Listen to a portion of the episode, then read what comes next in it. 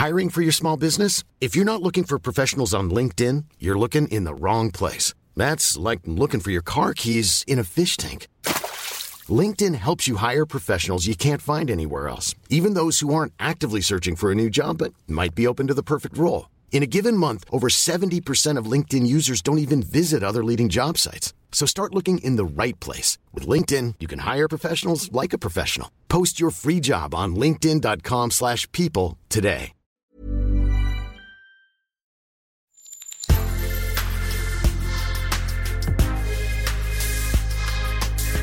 Mais avant l'épisode, j'aimerais vous rappeler que notre premier sponsor, c'est vous. Pour faire thune, vous savez qu'on a besoin de thunes. Ça prend du temps, du travail de montage, de journalisme. Je vous épargne le fichier Excel des coûts. Mais à vous qui kiffez thunes, pour assurer notre indépendance financière et pour que ça continue, eh bien il n'y a qu'un moyen, la cagnotte Tipeee. Sur Insta, via le lien en bio, ou sur Google en tapant Thune Podcast Tipeee avec 3 E, T-I-P-E-E-E. Vous êtes déjà nombreuses, nombreux, mais on espère que vous le serez encore plus. Pour que Thune continue, je compte sur vous.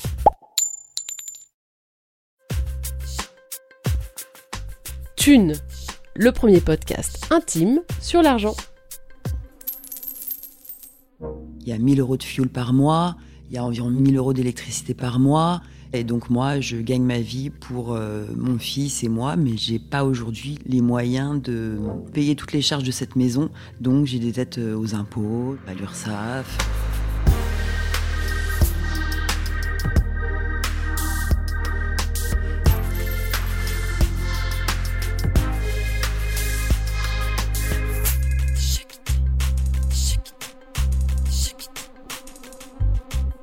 Un héritage n'est jamais simple. Quand un parent disparaît, que son amour ou que ses manquements se transforment en chiffres, les conflits familiaux enfouis ressurgissent. Les enfants qui se sont sentis peu aimés s'en rappellent. Les loyautés à des membres de la famille sont exacerbées. On revit les injustices familiales comme si on n'avait finalement jamais grandi. Le témoignage d'Anna n'est donc pas qu'une affaire d'argent. La très belle maison dont elle doit hériter avec sa sœur est chargée de l'histoire familiale sur quatre générations. Décider de la vendre, c'est avoir la charge de mettre le point final sur le flamboyant passé d'une famille hors norme. Une fois de plus, cet épisode montre, s'il en est besoin, que l'argent, bien plus que des chiffres, c'est avant tout des histoires. Bonne écoute. Anna, tu as 54 ans, tu vis dans la banlieue ouest de Paris, la belle banlieue euh, bien verte, euh, bien chic. Tu as un fils de 13 ans, tu es maman solo, c'est ça? Exactement. Et ton histoire de thune à toi, c'est une histoire d'héritage qui te pourrit la vie. Voilà, qui me pourrit la vie et qui m'a coupé du peu de famille qui me restait. Alors je viens d'une famille un peu atypique parce que je viens d'une famille euh, d'artistes, euh, d'artistes successful il y a plusieurs générations. C'est-à-dire que mes arrière-grands-parents euh, étaient d'illustres euh, comédiens et euh, se sont achetés un, hôtel particulier il y a plus de 100 ans, donc dans la banlieue très chic parisienne. Et puis, ben, ma famille a évolué dans cette maison depuis quatre générations. Et maintenant que ma mère est décédée, il y a plusieurs années maintenant, on se retrouve, ma sœur et moi, propriétaires de ce très bel hôtel particulier qui manque d'entretien, qui est en train de tomber en ruine et qu'il fallait vendre. Et c'est la vente de cette maison qui m'a amené à être ici, en fait, à venir te raconter mes, mes petits soucis familiaux. Voilà. Tes grands-parents étaient comédiens de théâtre, j'imagine. Ouais, ouais. Absolument. Mmh. Oui, parce qu'à l'époque, le cinéma n'existait pas. Ils faisaient des tournées avec la comédie française, etc. Ils ont été au début du cinéma muet. Et, et voilà. Et donc, moi, j'ai grandi dans cette.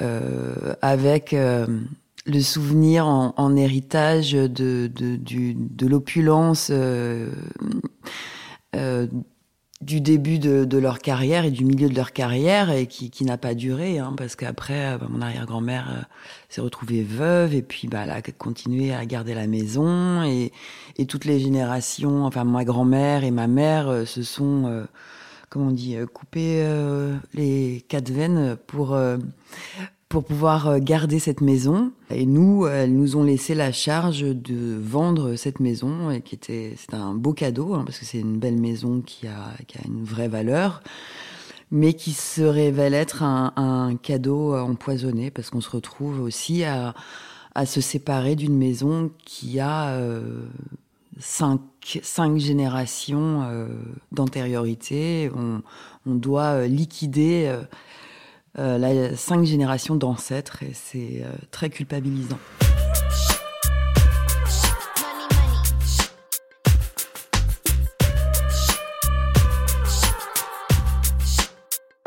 De quoi on parle? C'est un hôtel particulier, il y a plusieurs étages, ça fait combien de mètres carrés? Alors c'est un hôtel particulier de 500 mètres carrés. Euh, mes arrière-grands-parents l'ont acheté en 1922. Euh, C'était euh, pour euh, donc un couple et leur fille, donc ma grand-mère qui avait 5 ans. Et à l'époque, 500 mètres carrés pour une petite famille, c'était comment dire assez confortable, mais rien, rien d'incroyable sans doute pour des gens très à l'aise. C'est collé à Paris, hein c'est juste à côté de Paris. Et, euh, et voilà, mais il y avait une bonne, un chauffeur, une femme de chambre, euh, etc.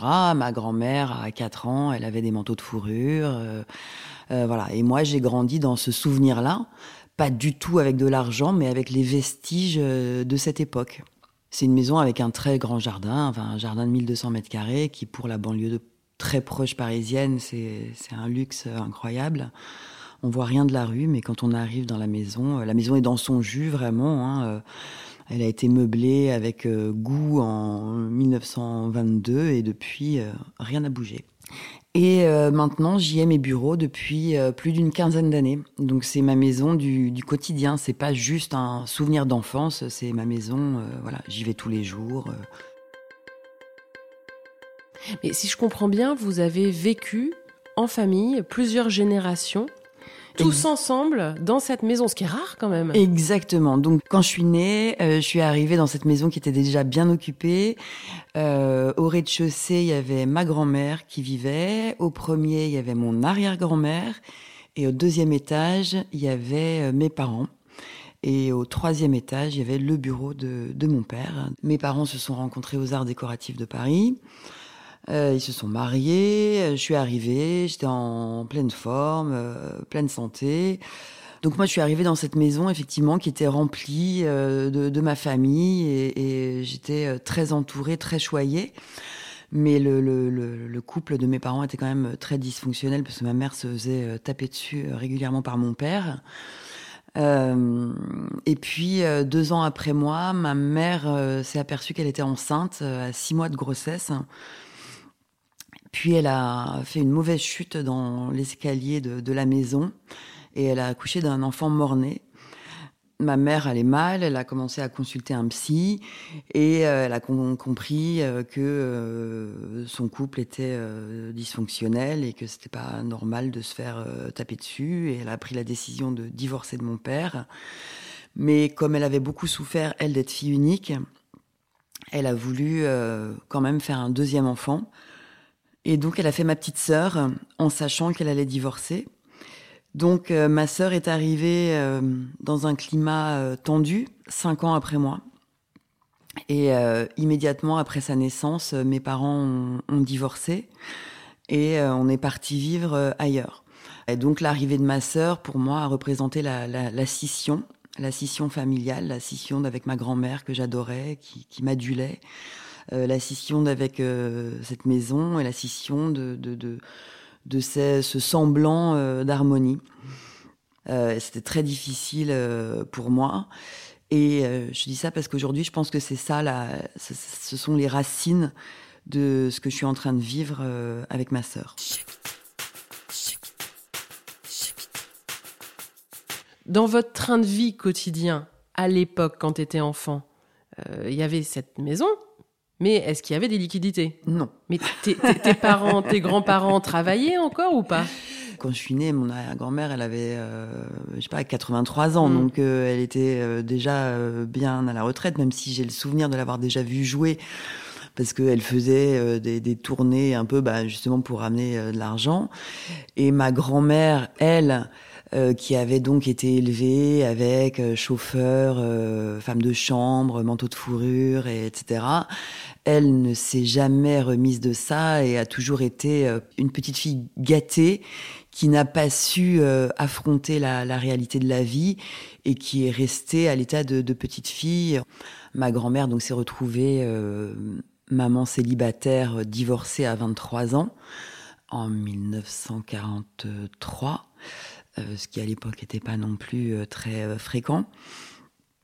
Et elle n'a jamais refait sa vie. Ma mère, elle, c'est l'inverse, c'était une battante, elle a créé sa boîte très jeune, et ensuite elle a fait travailler ma grand-mère toute sa vie, et c'est grâce à ma mère que ma grand-mère a eu une retraite, qu'elle était salariée, etc.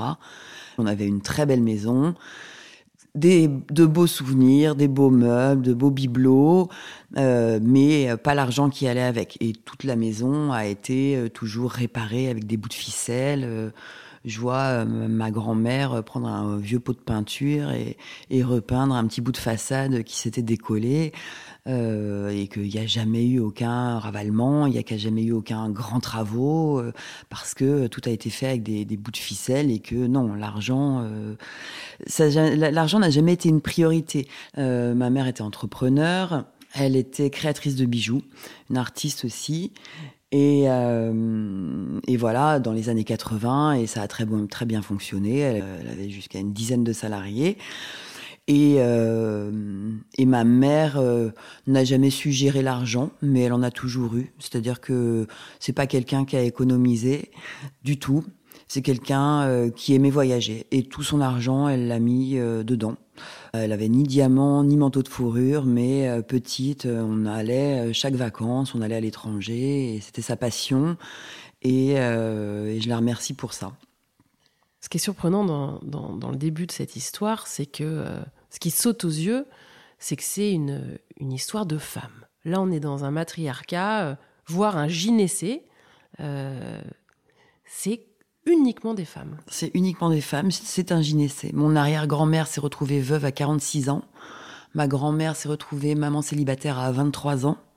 Et ma mère a divorcé à, à 34 ans, je crois. Et moi, euh, en toute euh, bonne fille euh, loyale, bah, j'ai fait un enfant avec un homme qui, évidemment, n'en voulait pas. Et je me suis, comme toutes les femmes de ma famille, retrouvée seule. Et oui, je pense que c'est difficile de faire plus loyal que moi envers ma famille. C'est-à-dire que j'ai fait un enfant avec quelqu'un qui vraiment était le, le mauvais père parfait.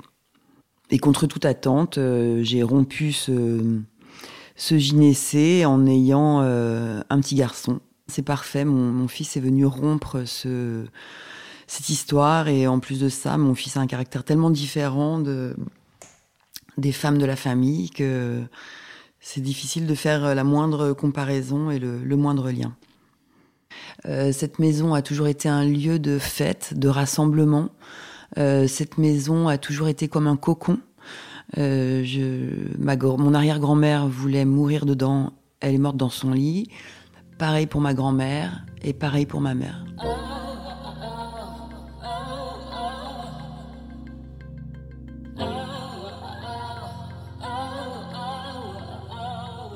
L'enjeu dans ta famille, c'était de la garder, la maison, ou déjà il était question que si un jour cette espèce de, de sortilège, euh, on va dire vertueux, de, de succès euh, s'arrêtait, il était question de pouvoir s'en séparer. C'était une option ou pas?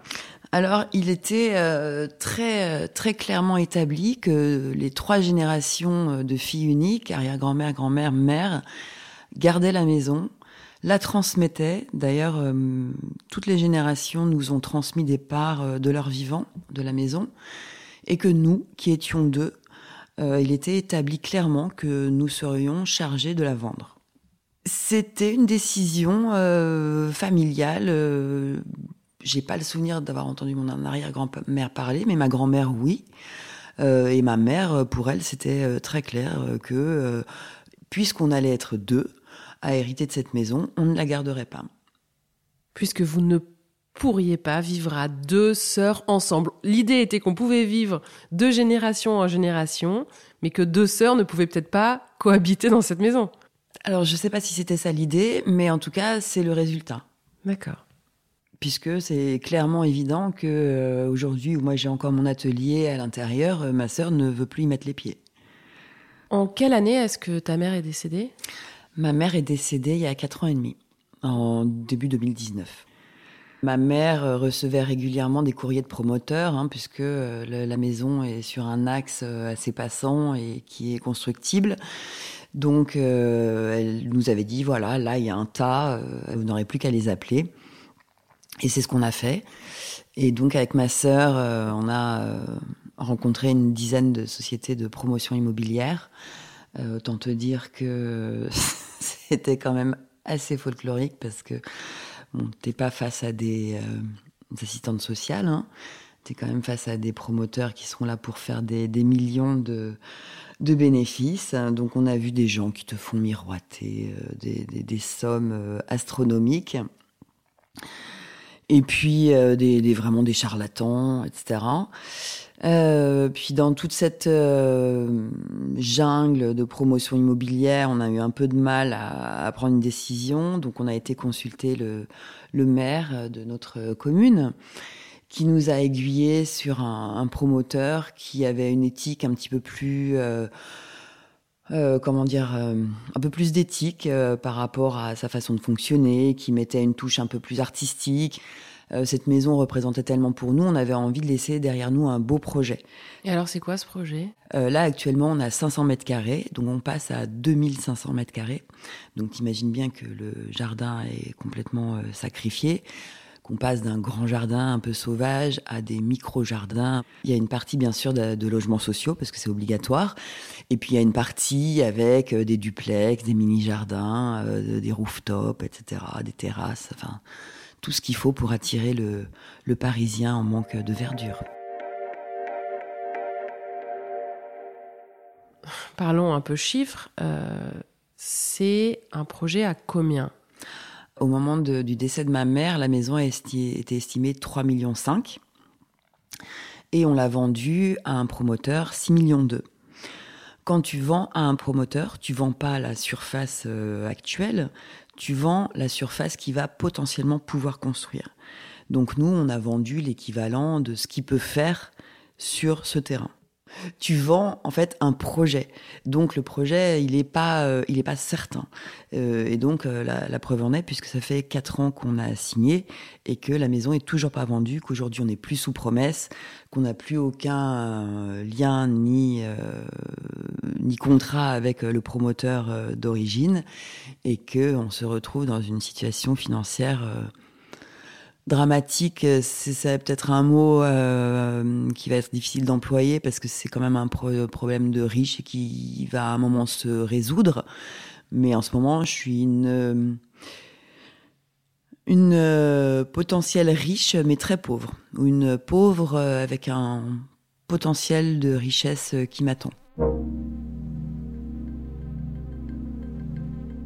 C'est quoi ta vie aujourd'hui justement? Ma vie aujourd'hui, c'est d'avoir des dettes, parce que je, suis propriétaire donc d'un bien dont je n'ai plus aucun euh, bénéfice, puisqu'il est entièrement vide. On ne peut plus louer la maison parce que euh, bah déjà, elle est, c'est plus aux normes, et que euh, en plus de ça, on est censé la vendre vide. Donc on peut pas nous refaire un, bail temporaire. Donc euh, voilà, on a 500 mètres carrés euh, entièrement vides, mais qu'on ne peut pas euh, laisser tomber. On est obligé de mettre un peu de chauffage pour pas que tout pète, pour pas que tout s'effondre. Et c'est évidemment une, vieille maison, c'est une passoire thermique, t'imagines bien, qui est chauffée au fioul. Il y a 1000 euros de fioul par mois. Il y a environ 1000 euros d'électricité par mois en fonctionnement habituel. Euh, et, euh, et voilà. Et donc moi, je gagne ma vie pour euh, mon fils et moi, mais j'ai pas aujourd'hui les, les, les, moyens de de payer toutes les charges de cette maison. Donc j'ai des dettes aux impôts, j'ai des dettes à l'URSSAF, voilà. Tu gagnes bien ta vie? Je gagne moyennement ma vie. je gagne euh, normalement ma vie, c'est-à-dire je, je, gagne ma vie de façon suffisante euh, pour mon fils et moi, pour subvenir à nos, nos, besoins, pour payer le crédit euh, de mon appart, etc. Mais je gagne pas suffisamment ma vie pour pouvoir entretenir 500 mètres carrés en, en banlieue chic parisienne. J'ai une société, je fais de la, création d'accessoires et j'ai eu de très très belles années. Euh, et là, depuis euh, le Covid, c'est un petit peu plus difficile. Je me suis séparée de, tous, mes salariés et maintenant je travaille seule et euh, je me paye euh, quand j'ai de l'argent. Euh, c'est-à-dire que je me, j'ai pas un salaire régulier. Je me prends un peu d'argent, mais je me vis quand même beaucoup sur ma société. C'est-à-dire que ma voiture est sur la société, donc l'essence, ma mutuelle, etc. Donc en soi, j'ai pas besoin de beaucoup d'argent et si j'arrive à sortir 2500 euros par mois, ça me suffit. Et ta sœur? Ma sœur, elle, elle est euh, artiste aussi, elle est euh, photographe, mais elle est partie vivre euh, loin. Elle vit avec pas grand-chose, elle n'a pas d'enfants, elle a jamais acheté d'appart, donc elle n'a pas trop de, frais fixes, disons. Et ma sœur, elle, est plutôt du genre à vivre avec quasiment rien. Au fond de moi, j'ai pas envie de vendre la maison, c'est un déchirement j'arrive difficilement à envisager ma vie euh, sans cette maison.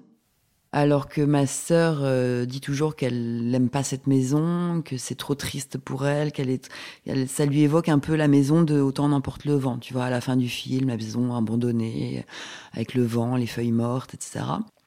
Et on se trouve, euh, comme ces paysans de l'île de Ré, à, à, payer des sommes monstrueuses sur des biens qui ne nous rapportent rien.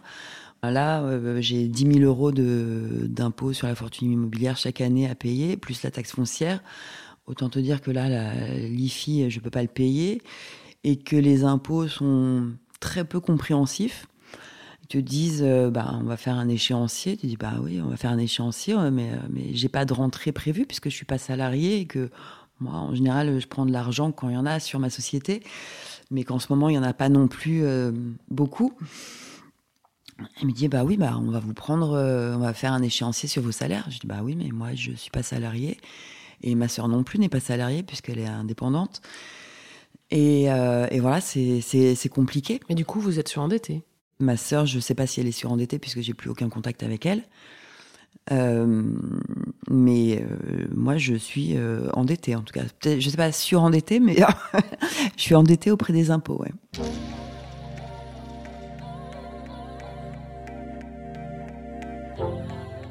C'était quoi vos rapports entre sœurs avant euh, cette succession? Alors, euh, nos rapports ont jamais été faciles parce que, euh, ben, comme je t'ai dit tout à l'heure, moi, je suis arrivée comme la, la, merveille attendue et que je me suis jamais posé de questions sur ma légitimité dans, dans la famille et que ma sœur est un peu, j'ai envie de dire, ma, ma sœur représente un peu la scission familiale et et je pense qu'inconsciemment, en tant que petite fille, je lui en ai toujours voulu euh, d'avoir fait exploser euh, le, le cocon familial. Et je lui en ai beaucoup aussi voulu euh, d'être une petite fille insupportable, parce que j'ai beaucoup souffert de, de, ses cris et de ses pleurs tous les matins. quand elle voulait pas aller à l'école, voulait pas se lever, et que moi j'avais peur d'être en retard à l'école, puisque ma mère nous accompagnait en voiture toutes les deux, et que c'était le stress, moi j'étais bonne élève, et que je voulais pas arriver en retard. Et, euh, et, voilà. Et donc, euh, ma sœur, euh, j'ai l'habitude de dire que son arrivée, euh, je l'attendais pas spécialement. Voilà, moi j'ai été adulée par mes, mes grands-parents des deux côtés. Et voilà, et donc on n'a pas eu du tout la même place. Et que moi j'étais très loyale, je t'ai dit, envers ma famille. Hein, je fais le même métier, j'ai été comédienne aussi comme, comme mes, arri comme mes arrière-grands-parents. Et Ma sœur aussi, d'un certain côté, a été loyale puisqu'elle a aussi fait les arts déco. Que, euh, mais elle, elle n'a pas eu d'enfant, elle s'est pas mariée et voilà. Mais elle est aussi euh, quelque part euh, espèce de célibataire euh, endurcie, même si elle a un mec maintenant. Si tu veux, je viens d'une famille quand même où les femmes ont toujours travaillé, ont toujours porté la culotte. je viens d'une famille où bah déjà mon arrière-grand-mère travaillait, ce qui est assez rare. Ma grand-mère travaillait. ma mère travaillait, ma grand-mère était divorcée, et pour moi le travail c'est c'est une seconde nature. Pour moi, je sais que je m'en sortirai toujours. Je, compte que sur moi-même. J'ai jamais compté sur les autres. J'ai jamais été salarié. Et voilà, pour moi, l'indépendance, c'est vraiment la, base. Un héritage dans tous les sens du terme, euh, lourd. Un héritage féminin, féministe. Moi, j'ai l'impression d'avoir été féministe euh, avant l'heure, comme euh, Obélix, d'être tombée dedans euh, sans même le savoir. Euh, parce qu'effectivement, euh, c'est un héritage lourd, mais moi j'ai fait avec et aujourd'hui euh, je, je, je, continue. Mon rapport à l'argent, en plus, c'est un peu spécifique, c'est-à-dire que j'ai toujours été avec des mecs fauchés, j'ai toujours été avec des mecs que j'ai plus ou moins entretenus. L'argent chez les autres m'a jamais attiré, m'a plutôt impressionné, mais ça n'a jamais été un, facteur d'attirance. Tu me verras jamais avec un sac Vuitton ou je sais pas quoi, vraiment ça, je trouve ça ça fait nouveau riche. Euh, j'ai l'impression de voilà. Et moi j'ai été élevée euh, là-dedans quoi. Ma mère a eu mille fois les moyens de, de s'acheter des manteaux de fourrure et et un sac peut-être un sac Hermès. Ça a jamais été son obsession euh, du tout, du tout, du tout. elle a toujours voilà, nous, on, vient d'une famille d'artistes où l'argent est une nécessité mais euh, on n'est pas prêt à tout euh, pour, euh, pour gagner de l'argent. Quoi. Tu, tu, tu, gagnes ton argent avec ce que tu aimes faire, avec ta passion. Mais pas se fourvoyer et pas se compromettre pour de l'argent. Et aujourd'hui, tu vis dans quel type de logement? Aujourd'hui, je vis dans un joli appartement euh, de 80 mètres carrés avec une terrasse, un, parking qui est tout à fait confortable. Euh, que j'ai pu me payer euh, quand je travaillais euh, bien et en tant que comédienne et en tant que, que créatrice. Euh, voilà, aujourd'hui, je pourrais absolument plus me payer cet appartement. J'ai d'ailleurs pas fini de le payer. J'ai du mal à payer les traites, mais mais euh, j'ai eu beaucoup de chance de bien gagner ma vie par le passé. Et si un jour cette maison est vendue, euh, ce qui me permettrait d'avoir un appartement beaucoup plus beau, euh, beaucoup plus chic ou avec une adresse prestigieuse. Euh, j'ai pas du tout envie de déménager, je suis, très bien où je suis. Et, voilà, et moi, mon, luxe, ce sera plutôt de, faire de, grands voyages euh, et de, faire, de continuer à faire découvrir le monde à, mon fils. Alors parlons-en de la situation. Donc aujourd'hui, vous avez plus ou moins 6 millions euh, dans cette maison, euh, qui n'est donc toujours pas vendu. Euh, c'est quoi les prochaines étapes? Donc après l'échec de la vente fin 2021, euh, ma sœur m'a tout remis sur le dos. Euh, donc euh, elle a voulu faire une, euh, médiation avec un notaire pour essayer d'y voir plus clair. Euh, cette médiation a empiré les choses. Et en fait, le résultat, c'est que cette succession a cristallisé euh, toutes les rancœurs et les jalousies de, de l'enfance. J'ai dit tout à l'heure, euh, ma sœur et moi, on n'est pas du tout arrivés dans le même contexte. On a les mêmes parents, euh, mais on n'a pas la même histoire. Et, euh, et ben, 45, 45 ans après, euh, cette histoire rejaillit. Et, et, ma sœur et moi, aujourd'hui, c'est la guerre même si ma mère a toujours euh, joué le, le, le partage, elle nous aimait de la même façon. Euh, mais forcément, on avait plus d'atomes crochus. J'ai bossé avec elle, je l'ai fait bosser après quand j'ai créé ma boîte. Euh, je l'ai emmenée en voyage. Elle a été très proche de, de mon fils. Et j'avoue qu'elle a été une grand-mère euh, fabuleuse. Et que euh, je pense que ma, ma sœur a aussi été très jalouse de, de cette relation qui est née entre euh, mon fils et, et ma mère. Et aujourd'hui, euh, qu'est-ce qui empêche la vente? Déjà, ce qui a fait coincer la vente, c'est la mésentente. Il faut savoir que j'occupe toujours une partie, j'occupe une petite partie de, de l'hôtel particulier dans lequel j'ai encore mon atelier, dans lequel je travaille. Alors, je n'ai pas de bail, j'avais un bail avec ma mère. Euh, mais qui a pris fin euh, avec son décès, où je payais une somme dérisoire, hein, je payais juste euh, les charges en fait. Mais ma sœur, à l'échec de la vente avec ce promoteur, m'a demandé 20 000 euros de, loyer rétroactif. Évidemment, avec le recul, j'aurais dû lui balancer son chèque à la tête, même si j'avais pas les moyens à l'époque et que ma, société allait mal. Et puis, euh, bah de là est né une espèce de blocage. Donc, on a été voir une médiatrice, donc une notaire spécialisée dans, la médiation, pour trouver un accord. Et euh, ma sœur a fait l'erreur euh, d'aller se plaindre euh, au promoteur. Et le promoteur, t'imagines bien que c'est pas une assistante sociale. Donc le promoteur, lui, il a vu la chance arriver avec tout le monde sait que quand tu as deux personnes qui s'entendent pas ou dans le cadre d'un divorce ou d'une succession, bah forcément quand tu es acheteur, bah tu vas pouvoir profiter et baisser le prix. Et aujourd'hui, donc le promoteur s'est retiré de de la vente, enfin de, la promesse, et attend qu'on soit euh, essoré euh, financièrement pour euh, nous faire une offre au rabais et pouvoir acheter la maison au rabais. Donc là, rien. Là, il y a toujours un promoteur qui est propriétaire du permis de construire. La médiation avec le notaire n'a rien apporté, n'a rien aidé.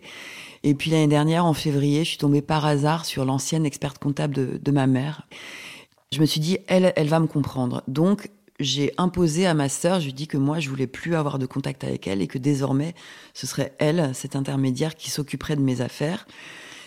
Mais que si elle voulait, elle pouvait se, rallier à elle et que, de, fait, cette dame, euh, on va l'appeler euh, Isabelle, que donc Isabelle pourrait être notre nouvelle intermédiaire et que elle pourrait les démarcher de nouveaux promoteurs euh, pour la vente de la maison. Ce qu'elle a accepté. Et aujourd'hui, donc, euh, c'est Isabelle qui s'occupe euh, de, la vente de la maison. Donc, on a deux nouveaux promoteurs qui sont intéressés, mais il y a toujours deux recours sur le permis de construire. Le premier promoteur d'origine avec lequel on a signé étant propriétaire euh, du permis de construire, bah, sans lui, on peut rien faire. C'est-à-dire que soit on repart avec un nouveau promoteur sur plusieurs années, et ça, financièrement, on ne peut pas, et de toute façon, ma, ma sœur ne veut pas soit euh, le premier promoteur vend le permis de construire à un nouveau promoteur. Et là, on est en train de, travailler dessus. Enfin, Isabelle est en train de, travailler dessus. Mais le premier promoteur, il n'avait pas une obligation de vous, de vous l'acheter assez vite, cette maison? On a signé une promesse, mais quand tu signes une promesse avec un promoteur, il y a tout un tas de clauses suspensives et les recours en font partie. C'est-à-dire un recours, c'est euh, bah, euh, les voisins qui, qui, font une procédure contre le permis de construire. Et tant que les recours ne sont pas purgés, euh, le promoteur n'a aucune obligation et le recours ne sont pas purgés. Et ça, tu le savais pas avant? Si, on le savait. On a signé une promesse où la vente devait être effective, permis de construire, purgé de tout recours. Entre-temps, il y a eu le Covid, donc on a accepté de, signer des, comment dire, des prolongations de promesses, ce qu'on n'aurait jamais dû faire. Et euh, bah, ça nous a amené à, délayer le temps. Donc euh, le Covid nous a euh, laissé dans un espèce de cocon comme ça, de statu quo, où il se passe pas grand-chose. On attend, on sait qu'on va se séparer de la maison, mais, mais en attendant, on est toujours dedans. Et bah, la situation s'est empirée. Là, il est comment ton horizon? Là, mon horizon, il est, euh, il, est incertain parce qu'on n'a absolument euh, aucune certitude. Alors moi, ça va mieux depuis que j'ai plus aucun contact avec ma sœur. Et j'ai compris aussi que euh, si ma sœur avait voulu vendre déjà, il aurait fallu bah, qu'elle soit sympa, que ça se passe bien. Au contraire, mettre un peu d'huile dans les rouages de tout ça, et qu'au contraire, elle a jeté de l'huile sur le feu, elle n'a fait que euh, intensifier le, conflit. Et je pense que toutes les deux, on a une énorme culpabilité de vendre cette maison, que même si euh, nos, nos ancêtres nous ont euh, chargés de la vendre et nous ont dit que c'était le, le, chemin qu'on devait suivre et que ce serait un cadeau, voilà, pour nous. Je pense que c'est quand même culpabilisant, c'est quand même triste. Je pense aussi que malgré moi, bah, au lieu de, de, calmer le jeu, je rajoute aussi du, du, piment dessus et que toutes les deux, inconsciemment, on n'a pas envie de la vendre, c'est difficile, ça nous fait souffrir. On s'est arrangé pour ne pas la vendre. Voilà. Et que ça nous met dans une misère financière euh, assez euh, dramatique qu'on n'a sans doute euh, jamais connue, ni elle ni moi. On était parti pour la vendre dans la bonne humeur et que ce soit quelque chose de bénéfique pour nous parce qu'il y avait quand même beaucoup d'argent à la clé et qu'au final, bah, avec le temps qui passe, la chute du marché, le Covid, la guerre en Ukraine, etc., la hausse des coûts de matériaux, même la promotion immobilière a perdu aujourd'hui beaucoup de valeur. Et que en l'espace de deux ans, euh, on n'est plus du tout à 6 millions d'eux. On est, euh, si on arrive à la vendre 5 millions 5, on a beaucoup de chance. Euh, ce qui en soi est déjà très bien. Mais ça reste la même maison. Et, voilà. Et c'est déjà difficile à accepter qu'elle ait perdu de la valeur parce que on a tout fait pour pas la vendre. Dans le meilleur des cas, vous la vendez 5 millions 5. Ça pourrait être quoi les meilleurs délais? Là, de toutes les manières, il n'y a pas le meilleur délai, il y a le délai euh, obligatoire. Parce que pour payer les droits de succession, parce que tu imagines bien qu'une maison qui a une valeur comme ça, on a eu à payer beaucoup de droits de succession. Donc on a dû prendre un crédit, ma sœur et moi, euh, pour payer les droits de succession. Et euh, quand on a pris le crédit, on a pris un crédit sur 4 ans, on s'est dit, wow, super, dans 4 ans ce sera réglé. Et puis à 4 ans, bah, c'était l'été dernier. Donc on a fait des pieds et des mains avec notre intermédiaire Isabelle qui nous a aidé, qui nous a aidé à, à proroger ce prêt qu'on a réussi à proroger d'un an, mais qu'on ne pourra pas proroger davantage. Donc, euh, donc voilà, il faut que fin juillet ce soit absolument réglé. Donc là, vous avez le couteau sous la gorge. On a le couteau sous la gorge ça doit être un temps de cerveau et un temps administratif conséquent, tout ça. Alors écoute, j'essaye euh, de, que ça me bouffe pas trop le cerveau, parce qu'en l'occurrence, ce qui me bouffe plus le cerveau, c'est la, la situation familiale qui s'en dégage. Cette maison, elle va être vendue 5, peut-être 6, peut-être 4, on ne sait pas. Ça va être une grosse somme d'argent? C'est une somme que tu attends C'est une somme euh, que j'attends euh, pas spécialement parce que je pense pas que c'est une somme euh, qui va me rendre spécialement heureuse. Bon, ça va me soulager de pouvoir euh, payer mes dettes euh, au trésor public, mais c'est une c'est une somme aussi qui va me pouvoir me permettre bah, de faire découvrir des pays dans lesquels j'ai envie d'aller depuis longtemps avec mon fils, comme le Japon, la Chine, la Thaïlande, etc. Mais c'est une somme aussi qui va m'angoisser euh, parce que bah faut en faire quelque chose, euh, faut l'investir. Tu peux pas la laisser sur un compte euh, courant comme ça. Oui, parce que tu vas avoir euh, quoi, 2-3 millions, toi? bah, Je vais avoir minimum 2 millions, mais après bon, j'ai quand même un, le crédit de ma maison, enfin de, le crédit de mon appart que je vais finir de payer. J'aimerais bien aussi, parce que puisque c'est mon atelier, il va falloir que je reloge ma société, donc il va falloir que peut-être que j'achète ou que je loue un, un, atelier boutique. Ayant été euh, comédienne et indépendante euh, toute ma vie, autant te dire que la retraite, euh, j'y compte pas trop. Donc c'est aussi ma retraite. Donc donc j'ai pas intérêt à faire n'importe quoi. tout l'équilibre, c'est justement de se dire, d'essayer d'en profiter sans tout cramer parce que d'en profiter suffisamment parce que je peux aussi mourir d'un cancer dans 5 ans mais je peux aussi euh, mourir de vieillesse euh, dans 25 ans. Donc euh, c'est assez délicat parce que je sais que bah, j'aurai pas de retraite. Donc bah, cet argent, c'est un peu un, une chance, mais aussi une responsabilité. Parce que je voudrais bien sûr transmettre des choses à mon fils et aussi en profiter. Tu sais ce que ta sœur en fera? Ma sœur, je pense que euh, elle va bon déjà s'acheter une maison hein, puisqu'elle sait jamais rien acheter, et puis euh, elle va en faire ce dont elle a toujours rêvé, c'est-à-dire euh, voyager et faire des photos et, ne pas vendre ses photos et ce sera pas grave puisque c'est ce c'est ce qu'elle aime faire. Elle, c'est voyager, photographier des ses voyages. Et puis après, bon, évidemment, hein, c'est pas toujours euh, facile de vivre euh, avec ça. Mais je pense qu'elle, elle arrêtera de travailler. Et, ce qui me ce qui me tue le plus, tu vois, c'est que euh, Aujourd'hui, ma sœur et moi, on, est liés déjà par l'indivision, on est liés par l'ADN, Et on est lié aussi par, par le fisc. Aujourd'hui, si je meurs aujourd'hui, c'est ma sœur qui hérite de, de ma part, enfin mon fils aussi, mais c'est ma sœur qui aura la tutelle de mon fils. Et être brouillé avec quelqu'un qui pourrait avoir la responsabilité de mon fils, c'est très bizarre. Ça doit être très inconfortable. C'est très bizarre d'être brouillé avec quelqu'un, enfin d'être rejeté par ma sœur. Euh, je, dis, dis pas que j'ai aucune responsabilité. Hein, je pense qu'on a chacune nos, responsabilités, mais moi j'ai pas voulu ça.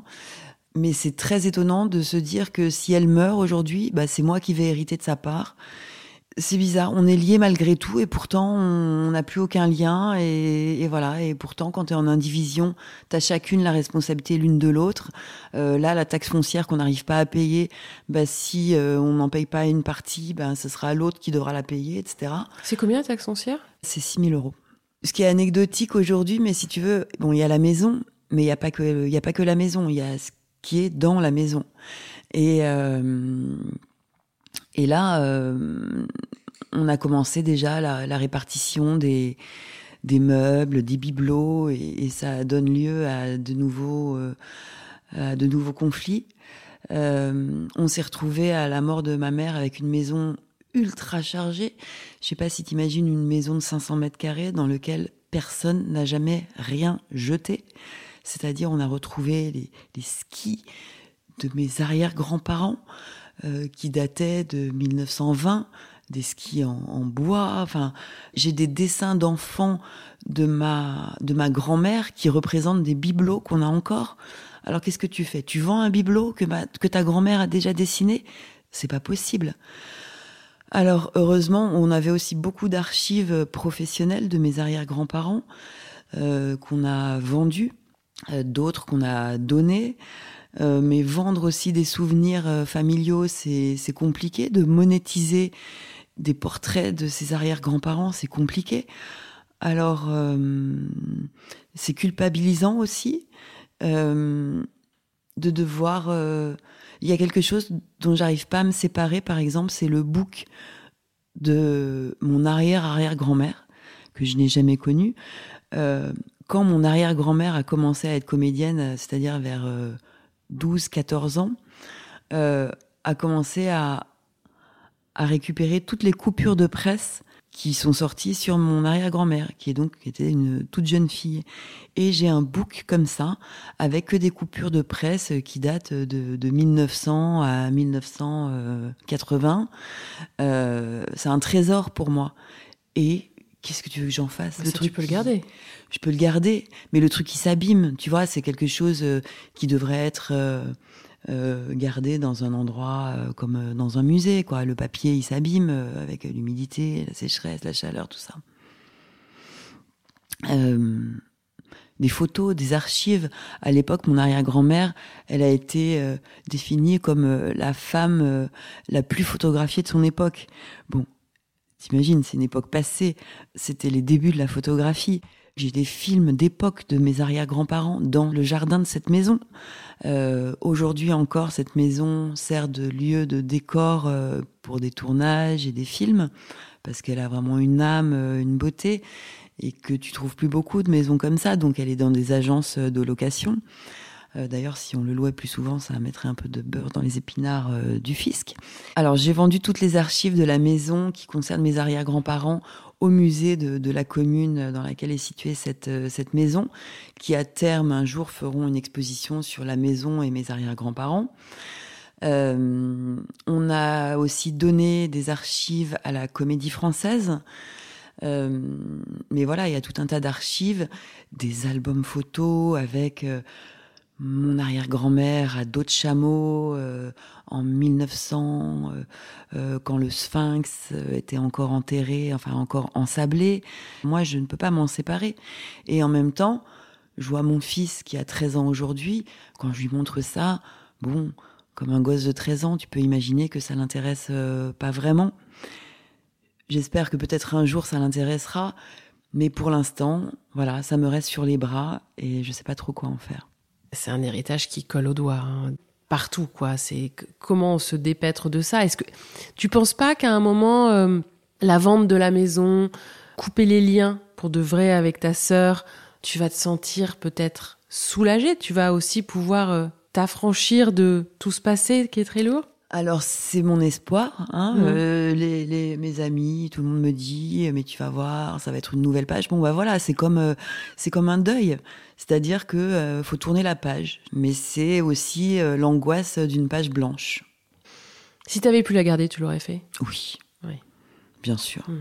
J'ai hésité à jouer au loto pour pouvoir, euh, mais comme j'ai jamais eu de chance euh, au jeu, euh, je, je trouve ça trop débile, donc je, je joue pas au loto. Mais bien sûr, si j'avais l'argent, je, je rachetais la part de ma sœur et, et c'était réglé, on n'en parlait plus. Dans mon cercle amical, il y a souvent eu euh, l'idée d'en faire une espèce de, de résidence pour nous quand on serait vieux, ou une résidence d'artistes, puisque ça a été une maison d'artistes. Et c'est une maison qui a beaucoup d'histoire parce que je t'ai, je t'ai pas tout raconté, mais c'est, c'est une maison. euh, donc mes arrière-grands-parents sont arrivés en 1922. Pendant la guerre, euh, toute la rue allait se cacher et toute la famille allait se cacher à la cave pendant les bombardements. Et pendant la guerre, mon arrière-grand-père qui était juif euh, s'est fait construire un faux tas de bois dans le fond du jardin et s'est caché dans la maison sous le faux tas de bois dans le fond du jardin.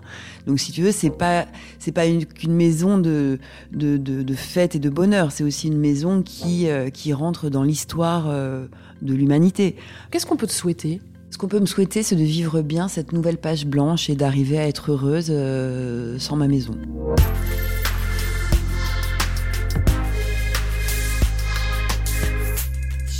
Voilà, vous avez encore écouté un épisode de Thune, un podcast de Laurence Velli et Anna Borel. Cet épisode a été réalisé par Laurence Velli, monté par Frédéric Fortuny et accompagné d'une musique d'Emma Bitson. Si vous aimez Thune, vous pouvez nous soutenir. Le plus simple, c'est des étoiles et des commentaires sur vos plateformes d'écoute. Pour nous contacter, vous pouvez passer par Facebook ou notre compte Instagram. Nous avons aussi lancé une cagnotte Tipeee, parce que donner un peu de thune à thune, ça fait sens, et on en a besoin pour continuer. Vous la trouverez dans le lien de la bio de notre compte Instagram. Merci et à très bientôt.